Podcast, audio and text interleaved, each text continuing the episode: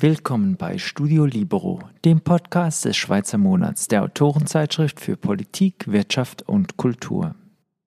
Olivier Kessler ist Direktor des Liberalen Instituts in Zürich. Er ist skeptisch gegenüber vielen Maßnahmen der Politik in der Corona-Pandemie und bezeichnet sie als Anmaßung von Wissen. Kürzlich hat er einen neuen Sammelband veröffentlicht, der aufzeigt, wie neue Technologien der Freiheit Auftrieb verleihen. Darüber spricht Kessler mit Ronny Gropp, dem Chefredakteur des Schweizer Monats. Die Produktion dieses Podcasts wurde unterstützt von PMG Investment Solutions und Reichmut und Co. Privatbankiers. Doch jetzt direkt ins Gespräch. Oliver, das äh, Coronavirus hat sich als eine große Herausforderung für die Freiheit herausgestellt. Wie gehst du selber damit um? Ja, mit etwas Besorgnis auf der einen Seite. Also wenn man die politische Situation betrachtet, ist es schon besorgniserregend, was aktuell passiert. Also angefangen bei den Lockdowns und beim Wegsperren von Leuten, auch von gesunden Leuten, zum vermeintlichen Schutz der, der Schwachen und jetzt über, die ganze Zeit bis hin zu der Zertifikatspflicht, wo man einfach, wenn man den Befehlen und Anweisungen der Regierung nicht mehr Folge leistet, kein Zertifikat erhält und nicht mehr am sozialen Leben teilnehmen kann. Das ist natürlich aus Sicht einer freien Gesellschaft und mit dem Prinzip, mit dem liberalen Prinzip, dass alle gleich und frei vor dem Recht sein sollen, unvereinbar. Und das bereitet mir schon große Sorgen. Die Spaltung geht ja auch zum Teil äh, durch ganz private Bereiche, mhm. Familien, Freundschaften. Hat sich das bei dir auch äh, so ausgewirkt? Ja, es gab diese Diskussionen. Also wir haben auch im Freundeskreis äh, diese Diskussionen gehabt und äh, waren uns auch nicht immer einer Meinung. Und es gab auch, äh, das, das Thema hat schon das Potenzial zu spalten, aber auf der anderen Seite kann man auch sagen, das Spreu trennt sich vom Weizen. Also man hat wirklich gemerkt, wer die wahren Freunde sind und wer wirklich zu einem hält, unabhängig der politischen Meinung. Das soll nicht das Zentralste sein an einer Freundschaft. Und das kann durchaus auch Vorteile haben. Mhm. Also der Staat hat sich ja kreativ erwiesen in dieser äh, Pandemie und hat die unterschiedlichsten Maßnahmen eingeführt. Äh, was hat dich besonders überrascht oder was hättest du gedacht, das kann ja nicht sein, dass der Staat mal zu solchen Maßnahmen greift? Grundsätzlich hat mich nichts überrascht, weil ich schon vor der Pandemie äh, immer etwas skeptisch gegenüber der Staatsmacht eingestellt war und schon früher bei anderen Themen erstaunt war, welche kreativen Einfälle man sich da einfallen lässt und zu welchen Mitteln man greifen kann, obwohl das überhaupt keine geeigneten Mittel sein müssen. Also es ist schon, es hat mich nichts in dem Sinne überrascht, aber dass es so rasch jetzt gehen konnte, dass man vor eineinhalb Jahren, wenn man da gesagt hätte, es gibt da quasi einen, Gesundheitspass für die Leute, wo man diejenigen, die sich nicht impfen lassen wollen, wegsperrt, wie jetzt in Österreich aktuell, dass das so rasch geht und auf Akzeptanz stößt, auf so Breite, das überrascht mich doch. Hm, es betrifft ja auch die Wirtschaft in Österreich, wenn man in einen mhm. Kleiderladen geht und die, der Kleiderladenbetreiber hat nicht geprüft, äh, mhm. äh, ob diese Person geimpft ist. Äh, da kann sie eine Buße kriegen. Ich habe heute nachgelesen, bis 3000 von 3600 Euro. Äh, auch ein bisher freiheitlicher Staat wie Australien ist irgendwie so eine Art von Polizeistaat geworden.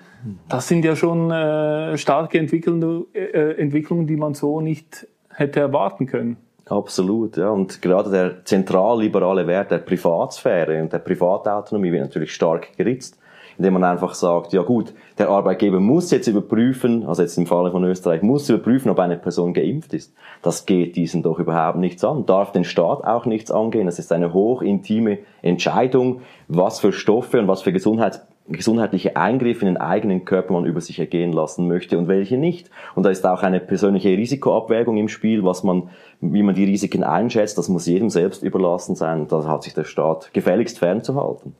Viele sagen jetzt, du kannst ja leicht reden, du bist ja nicht in der Verantwortung. Der Staat aber muss doch bei so einer Jahrhundertpandemie etwas machen. Was hätte denn der Staat aus deiner Sicht machen müssen? Also ich verstehe natürlich schon, dass es einen gewissen Druck gibt zur Handlung bei der Politik. Das wird auch so erwartet von der Wählerschaft. Wir haben ja auch die Politiker gewählt, um unsere Probleme zu lösen. Das ist also der sozialdemokratisierte Meinungsgeist von heute, der herumschwirrt und man meint, ja, die Politik könne alle unsere Probleme lösen. Aber grundsätzlich zeigen diverse Studien auch, dass eben diese Lockdowns nicht, nichts gebracht haben, dass auch jetzt die ganzen, die ganze Impfgeschichte nichts, nicht keine nachhaltige Lösung ist, dass es schon wieder Durchbrüche gibt nach kurzer Zeit und so weiter. Also im Prinzip ist es einfach eine Anmaßung von Wissen von der Politik, wenn man Maßnahmen verhängt und für alle verbindlich verhängt. Und aus meiner Sicht die beste Lösung wäre, wie es Laoze auch schon gesagt hat, das Beste, was eine Regierung tun kann, ist nichts. Weil dann können sich nämlich die Leute selbst organisieren, die Leute können verschiedene Lösungsansätze entwickeln, wie man mit einer Pandemie dann umgehen könnte. Es gäbe dann wie eine Art einen Wettbewerb der Ideen und, und der Lebensweisen. Und wenn, da kann man durchaus auch vorsichtig gehen. Diejenigen, die jetzt extrem Angst haben vor diesem neuen Virus, was vielleicht auch berechtigt war am Anfang und nicht wussten, was das ist, die können ja sich verstärkt schützen, zu Hause bleiben, Maske tragen beim Einkaufen und so weiter. Und wenn sie dann sehen, die anderen, die das eben nicht tun, die fliegen jetzt nicht wie Fliegen tot um auf der Straße, sondern die meisten leben weiter mit einer sehr hohen Wahrscheinlichkeit, dann hätte sich diese Massenhysterie schnell wieder gelegt und dann hätte die Politik auch keine Rechtfertigung mehr gehabt, irgendetwas zu tun. Also, und, und wenn es wirklich schlimm gewesen wäre, hätte sich das sehr schnell herumgesprochen und die Leute wären automatisch vorsichtiger geworden. Also es wäre, der Wettbewerb wäre in jedem Fall besser gewesen. Aber die Kritik auf äh, Leute, die die, frei, äh, die die Gesundheit als Privatsache ansehen, ist ja stark, oder? Da sagt man, das sind Egoisten, die das Wohl und die Gesundheit anderer gefährden. Ja gut, also äh, es ist natürlich auch halt mit äh, gesundem Menschenverstand zu tun. Es ist für mich eine Selbstverständlichkeit, dass ich nicht anderen Leuten, wenn ich krank bin, ins Gesicht huste. Überhaupt, auch wenn ich gesund bin, mache ich das nicht. Also bewusst jemanden anstecken oder so etwas, das ist ja klar. Und dass jemand sich schützen kann und eine Maske tragen kann, sich impfen kann, ist alles okay, das soll man tun dürfen. Man soll es einfach nicht auf andere aufzwingen können, weil es hat jeder eine andere Vorstellung von einem guten Leben, wie das aussehen soll und da darf durchaus auch die Vorstellung Platz haben, dass man sagt, gut, ich möchte bewusst diesen Austausch, ich möchte einen sozialen Austausch, aber auch vielleicht möchte ich mich bewusst mit diesen Viren in Kontakt bringen, um mein Immunsystem wieder zu stärken und auf und Ajour zu bringen, anstatt mich zu isolieren und dann völlig überrumpelt zu werden, wenn ich nach ein paar Jahren Isolation mit einem kleinen Virus konfrontiert werde und dann wirklich Probleme kriege. Also man muss das wie auch trainieren, das ist wie ein Muskel, oder, der erschlafft, wenn man nicht, äh, wenn man den nicht trainiert. Mhm. Du warst einer der führenden Befürworter der No initiative Mhm. Äh, wie siehst du jetzt in dieser Pandemie die Rolle der öffentlich-rechtlichen Medien und aber auch der privaten Medien und Journalisten? Also ich glaube, es ist nicht wegzudiskutieren, dass hier eine sehr, sehr einseitige Berichterstattung am Werke ist. Also ich schaue es zwar nicht allzu oft, diese Sendungen, weil es würde mir Kopfweh bereiten, vielleicht auch Bauchweh, aber wenn ich das, das was ich mir angeschaut habe, es läuft immer so darauf hinaus, absolut obrigkeitshörige Berichterstattung. Ich sehe immer wieder auf Facebook, jetzt live, SRF, was sagen die Beamten und das Bundesamt für Gesundheit äh, zu, der, zu den aktuellen Fallzahlen, berichten über die Fallzahlen. Man hinterfragt fast nicht, was denn das eigentlich bedeutet. Es gibt keine richtige Einordnung, keine Risikoabwägung und Einschätzung oder eine ins Verhältnis setzen zu anderen Problemen, die wir auch noch haben auf der Welt. Also es ist wirklich sehr einseitig auf Angst und fast schon wirklich diese Unterstützung der Regierung um jeden Preis. Und nicht nur beim öffentlich-rechtlichen übrigens. Also es gibt auch ein öffentlich einsehbares Video, gab es zumindest bis vor kurzem, ich weiß nicht, ob der jetzt noch online ist, aber wo Blick, ähm, der, der Ringier-Chef, äh, in einem Online-Call, äh, das auf YouTube gestellt wurde, explizit sagt, dass er seinen, seine Mitarbeiter angewiesen habe, nicht die Regierung zu kritisieren, weil das sei dem sozialen Frieden nicht zuträglich. Mhm. Und da frage ich mich schon, ob diese Leute ihre Rolle als vierte Gewalt oder eben als unabhängige Gewalt dem Staat gegenüber verstanden haben, weil diese Medien bräuchten wir eigentlich, um eben alles ins richtige Licht zu rücken. Weil, mhm. dass die Regierung auch Eigeninteressen hat und diese verfolgt, ist ja irgendwo klar. Mhm. Wer ist das? Mark Walder? Oder? Genau, Mark Walder. Ich habe zum politischen Liberalismus habe ich jetzt noch mal kurz nachgelesen, was die Deutsche Bundeszentrale für politische Bildung schreibt. Ich zitiere: Der politische Liberalismus zielt auf die Förderung der Freiheit des Individuums und auf die Beschränkung politischer Herrschaft nach der Maxime, dass die Reichweite staatlicher Gewalt durch die Freiheit des Individuums begrenzt wird. Mit Corona ist ja nun eigentlich genau das Gegenteil davon passiert. Mhm. Ja, absolut, ja ähm, aber sind dann, äh, also, wo stehen denn hier die Liberalen? Also sind sie zu, zu einer komischen oppositionellen Splittergruppe geworden oder was ist passiert? Gut, eben liberal, das, viele nennen sich gerne liberal, oder? Es gibt die grünen Liberalen, es gibt die FDP-Liberalen, die Liberalen in der SVP und so weiter. Es gibt ganz verschiedene, also sogar in den Sozialdemokraten nennt man sich teilweise liberal, wenn man gesellschaftlich liberal ist. Die Frage ist einfach, ist man das als Prinzip, als eine Philosophie, oder ist man es einfach aus Opportunismus in gewissen Bereichen? Also dort, wo es einem gerade passt und sonst verbietet man dem anderen wieder seine Lebensweise. Dort, wo es einem nicht mehr passt. Also liberal heißt für mich, bedingungslos äh, zu akzeptieren, dass es eben das Eigentum, also dass meine Freiheit dort endet, wo das Eigentum der Nächsten beginnt und dass ich nicht einfach sage, ah, das passt mir jetzt nicht, was der tut und dann rufe ich nach der Polizei.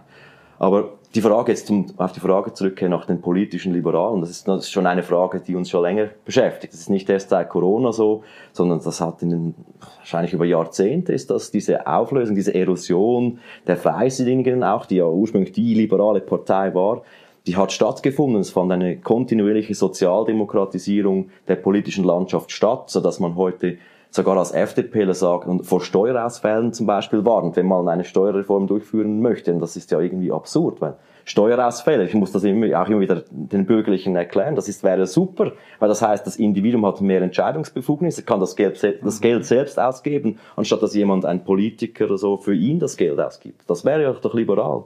Aber das, das wird heute kaum noch verstanden, diese grundlegenden Dinge. Hm. Du hast jetzt gesagt, wer liberal ist in deinen Augen, wer ist denn nicht liberal in deinen Augen? Vielleicht kann man das mal so umkehren, damit man herausfindet, wer überhaupt liberal ist. Es fällt mir sehr schwer, hier eine, eine, Antwort zu finden, jetzt nur schon, wenn man im Parlament schaut. Es fällt mir, fällt mir da keine Namen ein, die als Prinzip immer liberal äh, abstimmen und argumentieren. Es gibt immer diese, es gibt ein paar, die näher dran sind als die anderen, aber wirklich eine liberale Kraft im Parlament. Es gibt ja einen, die eher wirtschaftsliberal sind, das sind die Bürgerlichen, auch, da, aber auch mit Abstrichen vielfach, und die Gesellschaftsliberalen auf der linken Seite. Aber eine Kombination von beidem, das ist irgendwie Fehlanzeige. Ja, aber je enger, dass man natürlich den Begriff des Liberalismus äh, verengt, desto mhm. äh, lauter wird ja auch die Kritik, dass ja solche Leute ja dann eigentlich nur noch eine Sekte sind oder eine Splittergruppe und äh, äh deswegen auch äh, breit gar nicht mehr wahrgenommen oder diskutiert werden müssen. Wie gehst du auf diese Kritik ein?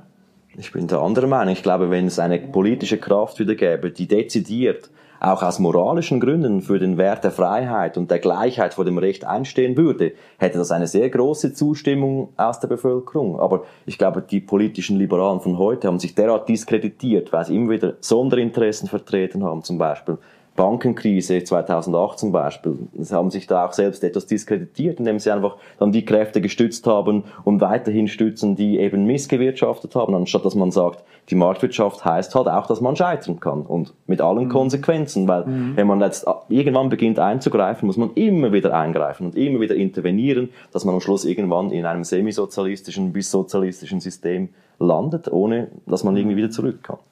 Wie bist du selber zum Liberalismus gekommen? Durch viele private Lektüren, also das war während meiner Zeit an der Uni vor allem, als ich da nicht die Unilektüre äh, verschlungen habe, sondern wirklich äh, vor allem durch Roland Baser, weiß ich, das war einer der ersten Autoren, die ich gelesen habe und begeistert verschlungen habe, weil er ausgedrückt hatte, was ich irgendwie schon immer gefühlt hatte, aber noch nicht so auf den Punkt bringen konnte. Und äh, wahrscheinlich ist es auch natürlich, also das sagen, auch viele Psychologen, dass man ja, dass man entweder frei denkend oder frei, also Freiheitsmensch geboren wird oder eben nicht, dass man eher ein schwarmorientierter Typ ist oder ein individualitätsorientierter Typ. Und hier ist vielleicht ein bisschen Schicksal dabei, dass ich dann, dann zu, dem, zu dem gekommen bin. Aber es ist sicher auch durch eine lange innere oder wie sagt man, Beschäftigung oder Abhandlung mit mir selbst, was letztendlich die richtige mhm. Philosophie für mich ist. Bist du gleichzeitig auch ein Konservativer? Ja, ich sage immer spaßeshalber, ich bin in, im politischen, also auf nationaler Ebene bin ich ein Liberaler, auf äh, Gemeindeebene wäre ich wahrscheinlich ein Konservativer und im Familienleben bin ich ein Sozialist. Hier wird in der Familie wird geteilt, da, da vertraut man den Leuten, da kann man auch planen miteinander, das ist alles überschaubar, das ist alles gut, gut und recht, aber wenn man das versucht, auf die ganze anonyme Großgesellschaft zu überstülpen, funktioniert es halt eben nicht. Man kennt, man kennt die Bedürfnisse anderer Leute nicht, weil Menschen sind verschieden und man kann nicht sagen, ja, der, der Typ XY aus einer völlig anderen Stadt, der muss das genau gleich sehen wie ich, deshalb planen wir jetzt die Ressourcen so, das geht dann nicht. Du leitest das Liberale Institut in Zürich, das gibt es seit 1979. Was, mhm. ist, was ist das überhaupt und wieso braucht es das? Also das Liberale Institut ist eine gemeinnützige Stiftung, die sich für die Erforschung und Verbreitung vom freiheitlichen Gedankengut einsetzt. Also wir machen, wir tun das auf ganz verschiedene Weisen, zum Beispiel über den publizistischen Weg. Also wir publizieren mehrere Bücher im Jahr auf verschiedene Sprachen, Deutsch, Französisch, Italienisch teilweise auch. Wir haben eine Website, die sehr gut besucht ist, also mit über 75.000 Besuchern pro Monat, die da diese Inhalte und diese liberale Einordnungen äh, konsumieren. Das, das freut mich natürlich sehr. Ich war auch sehr erstaunt, wie viele Leute diese abstrakten Themen doch interessiert. Und ähm, was wir auch machen, wir wollen die am Liberalismus Interessierten zusammenbringen, vernetzen in Veranstaltungen beispielsweise, die wir regelmäßig durchführen. Aber auch äh, eine liberale Nachwuchsförderung ist auch sehr zentral. Also wir haben dieses Jahr begonnen, zum Beispiel die Liberty Summer School durchzuführen. Das ist ein Anlass, was in Weggis für rund 25 Personen und Nachwuchstalenten aus Journalismus, aus äh, Unternehmertum, aus der Politik, die sich eben für die Idee der Freiheit interessieren, wo wir eben die Grundlagen des Liberalismus während vier Tage lang intensiv durchdiskutiert und exerziert haben. Das war sehr schön und auch ermutigend, dass es so viele junge Leute gibt, die das interessiert und denen wir einen liberalen Kompass hoffentlich mitgeben konnten. Ich glaube, das waren auch äh, unterschiedliche Leute politisch, oder? Absolut. Es war, äh, glaube ich, auch äh, jemand von der User dabei. Genau, ja. ja ich war mit einem gewissen Risiko verbunden, sie einzuladen. Ich wusste nicht, wer das ist. Weil sie randalieren, oder ja, wieso? Naja, sie war, sie war super anständig und sehr interessiert, mitdiskutiert. Und also, es war wirklich toll. Und ich, aber am Anfang hat, haben wir schon diskutiert, ja, sollen wir jemanden von der User überhaupt einladen? Ist da noch Hoffnung vorhanden? Aber offenbar war das, das sehr wert und, also sehr wertvoll auch für sie und ihr hat das sehr gut gefallen. Und mhm. wenn solange die Leute offen sind und für neue, neue Dinge und Inhalte offen, dann ist das, kann ich das für jedem empfehlen und jeder empfehlen. Hm. Was ist denn dein Ziel? Also willst du einfach mehr Leute auf der Welt vom Freiheitsgedanken überzeugen oder was, was, was willst du erreichen?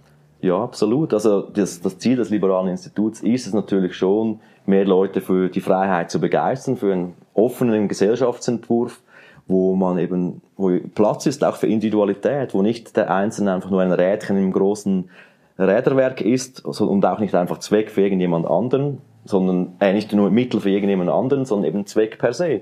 Und äh, das ist der, für mich das zentrale Instrument, um eben die Menschenwürde zu schützen. Also es geht darum, diese Philosophie zu verbreiten, wieder mehrheitsfähig zu machen. Es ist noch ein langer Weg. Äh, mhm. Die Arbeit geht uns leider so schnell nicht aus.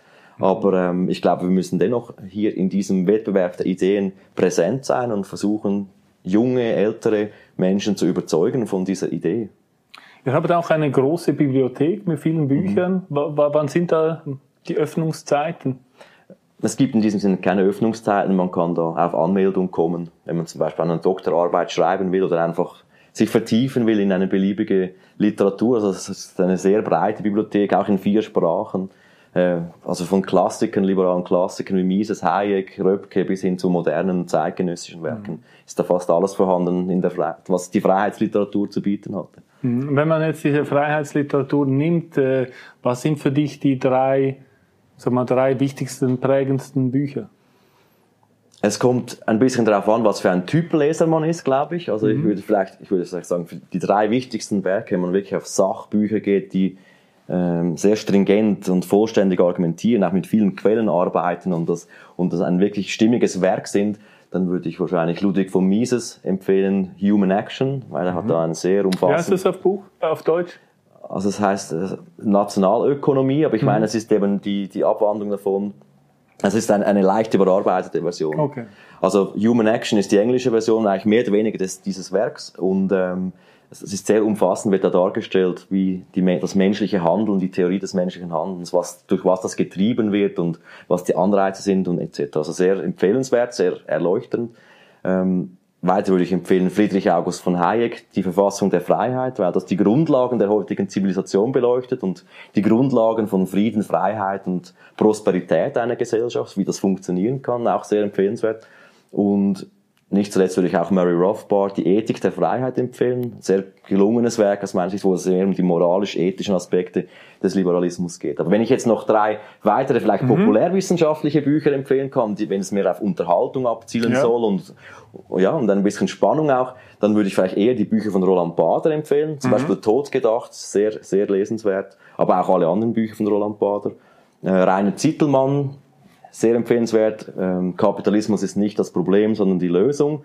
Und nicht zuletzt vielleicht auch Ayn Rand, obwohl sie eher für ihre literarischen Romane bekannt wurde, hatte sie doch auch ein, ein meines Erachtens ausgesprochenes Talent für, für Sachbücher und zum, also vor allem das Buch äh, Die Tugend des Egoismus fand ich sehr provokant, sehr erleuchtend aber auch und kann ich jedem empfehlen, der seine inneren Glaubenssätze nochmals herausfordern möchte. Jetzt habt ihr äh, als neuestes Buch äh, ein Buch mit dem Titel Wie neue Technologien der Freiheit Auftritt verleihen herausgegeben. Das ist jetzt natürlich eine sehr positive Auslegung, die ich selber auch teile. Mhm. Aber es gibt natürlich auch äh, Probleme, negative Sachen, was, was siehst du hier? Also, warum kommt das Buch dann auch so positiv daher? Also es sollte natürlich bewusst einen Kontrapunkt setzen in der aktuellen Diskussion, mhm. wo ja die Technologie vielfach und immer mehr scheint es mir als etwas Negatives dargestellt wird, als etwas Gefährliches, das man irgendwie verhindern muss, oder? Roboter, künstliche Intelligenz, also überall sieht man potenziell das Ende der Menschheit und das Ende der Welt herbei. Aber ich glaube, wir wollten hier bewusst einen Kontrapunkt setzen, weil Technologie per se ja nicht gut oder böse ist, sondern es ist einfach ein Werkzeug, ein Instrument, das wir einsetzen können. Wir sollen also nicht das Instrument per se bekämpfen, sondern wir sollten das Böse bekämpfen aus meiner Sicht und, die, uns die Instrumente zunutze machen. Es bringt ja nichts zu sagen, ja, jetzt gibt es diese Instrumente, die sind alle böse, weil sie vom Bösen gekappt werden können. Das stimmt natürlich, sondern wir sollten uns die gleichen Waffen zunutze machen, um zurückzuschlagen und eben mhm. unsere Freiheiten zu verteidigen. Das war die Idee dahinter. Der große Unterschied ist natürlich, äh, sind diese Instrumente in den Händen von Privaten oder in den Händen des Staates. Das ist eigentlich wie Waffen. Ja? Absolut, ja. Das ist natürlich nicht, äh, es ist natürlich gefährlich, diese Instrumente, auch die Überwachungsinstrumente, wenn man jetzt an China denkt und das Punktesystem und die Massenüberwachung, ist natürlich ein Horrorszenario, oder? Das, das, das wollen wir natürlich keinesfalls propagieren oder, oder sagen, das soll so kommen. Aber es wird wahrscheinlich so kommen, dass der Staat langsam und sukzessive wird versuchen, diese Mittel für sich und seine Zwecke einzusetzen. Jetzt müssen wir, jetzt können wir sagen, das ignorieren wir, das, das, wir, wir, es gibt so eine, diese psychologische Verneinung oder, oder, ja, wie sagt man, es gibt diese vier Stufen, äh, wo man es zunächst mhm. äh, abwehrt, das findet gar nicht statt, dass man verneint, was passiert. Wir sagen, nein, nein, wir, wir müssen eigentlich bereit sein, dass das kommt, aber wir müssen uns rüsten dafür, mhm. dass wir eben diese diese Massenüberwachungsinstrumente abwehren können. Oder es gibt zum Beispiel auch in China gibt es ja verschiedene Instrumente bereits, wie man eben diese Internetzensur zum Beispiel außer Kraft setzen könnte und es dennoch wieder benutzen kann, das freie Internet. Also es gibt ganz verschiedene Technologien, das ist ein Wettbewerb, der sich immer hochschaukelt und das war wahrscheinlich schon immer so. Äh, vielleicht ein paar kurze Stichworte, zu denen du was sagen kannst in diesem Bereich. Also was mhm. sagst du zum Beispiel zu künstlicher Intelligenz? Eher Gefahr oder eher Hoffnung? Beides wahrscheinlich. Also wir haben eigentlich einen guten Beitrag in unserem Buch von ja. Christian Hoffmann drin, der sich intensiv mit der Technologie der künstlichen Intelligenz beschäftigt und er sagt, es ist weder gut für den Liberalismus noch ist es schlecht. Also, also es kann natürlich, es kommt darauf an, wie der Mensch das benutzt. Und mhm. auch hier gibt es natürlich einen, einen, gewissen Wettbewerb der Technologien, wo man sagen, wo man sagen kann, ähm, gut, wenn es jemand fürs Schlechte einsetzt, dann kann man sie gerade so gut fürs Gute einsetzen, um das Schlechte wieder zu eliminieren versuchen. Also mhm. es ist wie bei allen Technologien. Aber per se, es birgt natürlich Gefahren, aber ich glaube, sie wird auch momentan überschätzt, weil mhm. künstliche Intelligenz wohl auch nur zumindest im jetzigen Zustand und auf absehbare Zeit ein Instrument bleibt und nicht eine Entität für sich, die auf einmal mhm.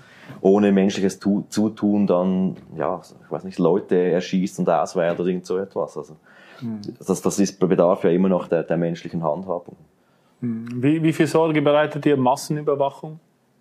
Große, also das ist sicher ein großes Thema, auch jetzt aktuell. Äh, die Corona-Krise wird natürlich ausgenutzt um die Leute vom Bargeld wegzuholen und auf ein elektronisches Geld zu pushen, wo man dann jede Transaktion nachverfolgen kann, weil das genau, was die Leute genau wo eingekauft haben. Das ist schon eine gewisse Problematik für die mhm. Privatsphäre. Nicht nur das, aber auch die Videokameras mit Gesichtserkennungssoftwares, die immer raffinierter werden. Das ist mhm. natürlich schon, das birgt gewisse Herausforderungen und da, die müssen, denen müssen wir uns stellen. Aber ich glaube, zu verhindern, irgendwie zum Beispiel mit regulatorischen weiß es nicht, verboten wird man das kaum können. Die Technologie wird sich immer durchsetzen am Ende. Das war schon beim Feuer so, oder? Da gab es auch schon ziemlich sicher diese Bewegung, die sich gegen das Feuer machen eingesetzt hatte. Und irgendwann sind diese aber auch ausgestorben, weil die Leute, die das Feuer nutzbar gemacht haben, viel stärker geworden sind dadurch und viel mehr Vorteile genossen haben, dass man einfach gesagt hat, gut, man muss das Risiko eines Flächenbrands irgendwie adressieren, aber man muss die Technologie dennoch nutzen. Zu diesem neuen Geld, was du jetzt vorher angesprochen hast, gehört natürlich auch Bitcoin mit einem Public Ledger, wo im Prinzip ja mhm. jede äh, Adresse äh, hinterlegt ist und äh, für immer nachvollzogen werden kann, ist mhm. ja auch eine potenzielle riesige Gefahr der Überwachung, wenn man weiß, äh, jeder auf der Welt von wem wer was besitzt. Absolut. Also da sind sich viele gar nicht bewusst, äh, die über Bitcoin reden oder dorthin investieren, dass es eigentlich ein noch transparenteres Geld ist als, als äh, staatliches Geld momentan.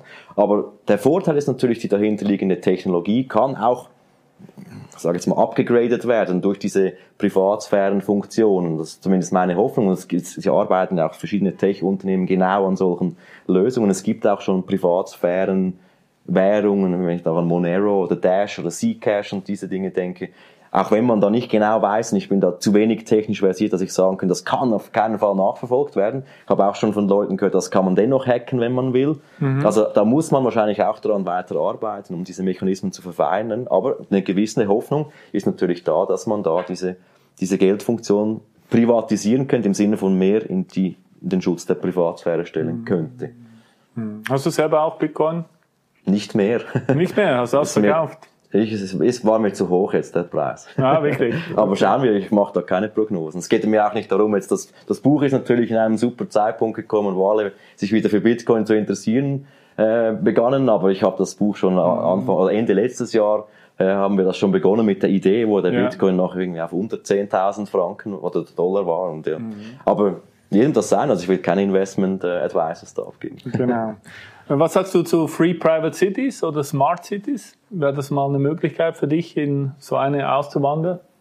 Ja, durchaus. Also Smart Cities kommt darauf an, was man darunter versteht. Aber mhm. Free Private City, also die freien Privatstädte, das Titus Gebel und seine Truppe da vorantreibt, finde ich eine sehr spannende Idee. Halte ich für eine der vielversprechendsten Projekte in der Freiheitsbewegung, weil ich finde die Idee einfach attraktiv. Er hat schon Erfolge vorzuweisen, dass er mit Regierungen da mhm. zusammengesessen ist und wirklich diese, Ab diese Abkommen aushandeln konnte, dass er territorial eine sehr große Unabhängigkeit in der Gesetzgebung und in der Gestaltung dieses Territoriums erlangen konnte. Und wenn natürlich da die richtigen Kräfte da das dann organisieren und mit Verträgen sich, sich nicht, also nicht Bürger, sondern Vertragspartner da ein kaufen können und das nicht einfach einseitig abgeändert werden kann, wie heute die Staaten einfach sagen, gut, jetzt zahlst du ne-, mehr Steuern nächstes Jahr und ich kann dann nichts dazu sagen. Das ist natürlich schon sehr mhm. vielversprechend. Ja. Wenn wir jetzt eine Bilanz ziehen, alles in allem, bist du optimistisch oder pessimistisch gestimmt? Wird die Welt freier oder weniger frei? Ach, das ist sehr schwierig zu beantworten. Ich habe beide Tendenzen in mir. Also ich bin auch, ich bin auch keine wie soll ich sagen, ich bin kein naiver Optimist, obwohl ich jetzt dieses Buch herausgegeben habe. Ich sehe die Gefahren, das ist, wir wollten mehr damit einen Kontrapunkt setzen. Aber ich glaube, es gibt sehr, sehr, in der kurzen Frist sehr große Gefahren. Ich glaube, es wird auch noch viel schlimmer kommen müssen, bevor man sich wieder auf die, unsere Grundwerte und unsere Menschlichkeit besinnt. Ich hoffe es zwar nicht, aber man muss ja geistig vorbereitet sein und mit dem Schlimmsten rechnen. Ich hoffe, dass aber dann irgendwann wieder die liberale Renaissance kommt und sich die Leute besinnen und sagen, hey, vorher war es doch viel besser als jetzt, wo wir da ganze Minderheitengruppen einsperren. Und ich befürchte zum Beispiel auch, dass eben diese Zertifikatspflicht jetzt nicht nur beim Thema Gesundheit halt macht, sondern dass man dann sagt, ja gut, wieso nicht auch ein Klimazertifikat für alle Autofahrer, die lassen wir jetzt nicht mehr am Arbeitsleben teilhaben oder ein weiß ich nicht, Sozialverträglichkeitszertifikat. Alle, die nicht eine gewisse Quote von allen Minderheiten angestellt haben, dürfen nicht mehr unternehmerisch tätig sein. Das, das kann man ja beliebig ausdehnen, wenn man das Prinzip der Freiheit mal abgeschafft hat und wirklich einfach begonnen hat, Minderheiten zu diskriminieren. Das die, das die Fantasie ist da keine Grenzen gesetzt. Euer, vielen Dank für das Gespräch. Vielen Dank, Ronny, auch für die Einladung. Das war Studio Libero, ein Podcast des Schweizer Monats. Weitere Informationen finden Sie unter www.schweizermonat.ch.